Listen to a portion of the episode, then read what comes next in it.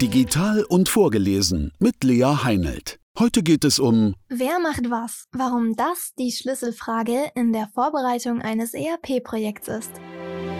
Gruppenarbeiten waren früher in der Schule eine willkommene Abwechslung vom normalen Unterricht. Beim ersten Gruppentreffen drehte sich dann alles um die Frage, wer macht was? Nichts war wichtiger, als die Aufgaben zu Beginn sinnvoll und fair aufzuteilen, je nachdem, wer was am besten konnte. Konflikte und Missverständnisse in ERP-Projekten entstehen häufig, weil diese einfache Frage zwischen Kundschaft und ERP-Dienstleistenden nicht ausreichend geklärt wurde. Machen Sie es besser.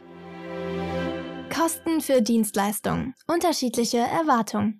In einem Implementierungsprojekt gibt es mehrere Kostenfaktoren. Dazu zählen die Kategorien Lizenzen, Wartung, Hardware und Dienstleistung. Mit der Einführung des Cloud-Modells ist es einfacher geworden, die Kosten für Lizenzen und Wartung zu ermitteln. Das gilt auch für die Infrastruktur und die Hardware, wo bereits ein hohes Maß an Standardisierung stattgefunden hat bleiben noch die Dienstleistungen. Ein entscheidender Punkt dabei ist, dass sich alle Beteiligten über ihre eigenen Erwartungen in Bezug auf diesen Kostenfaktor im Klaren sind. Kundinnen und Kunden vergleichen die Angebote oft mit denen, die sie von ihren bisherigen Dienstleistenden kennen. Die Dienstleistenden wiederum verwenden ihre eigene, gewohnte Herangehensweise als Bezugsrahmen. Und von diesem Bezugsrahmen aus geben sie ihr Angebot ab. Damit reden die beiden Gruppen systematisch aneinander vorbei.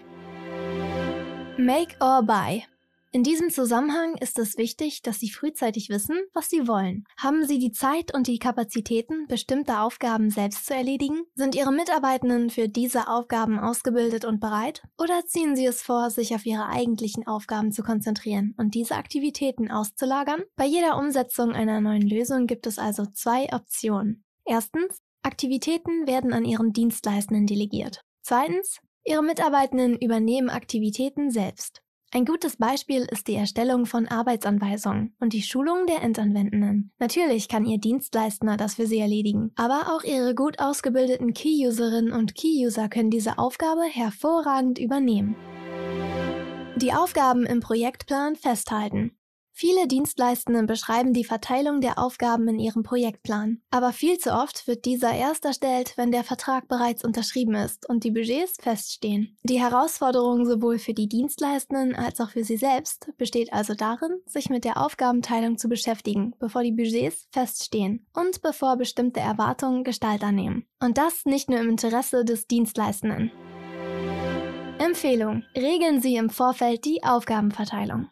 Wir raten Ihnen, bestimmte Strukturen bereits im Vorfeld zu klären. Im Fokus steht die Frage, wer macht was? Und akzeptieren Sie keine Angebote mehr, in denen das essentielle Kapitel Verteilung der Aufgaben fehlt. Was früher für Schulprojekte galt, gilt ebenso für Ihr ERP-Projekt. Mit dieser Vorgehensweise legen Sie den Grundstein für einen reibungslosen Ablauf und natürlich für den Erfolg Ihres Projekts.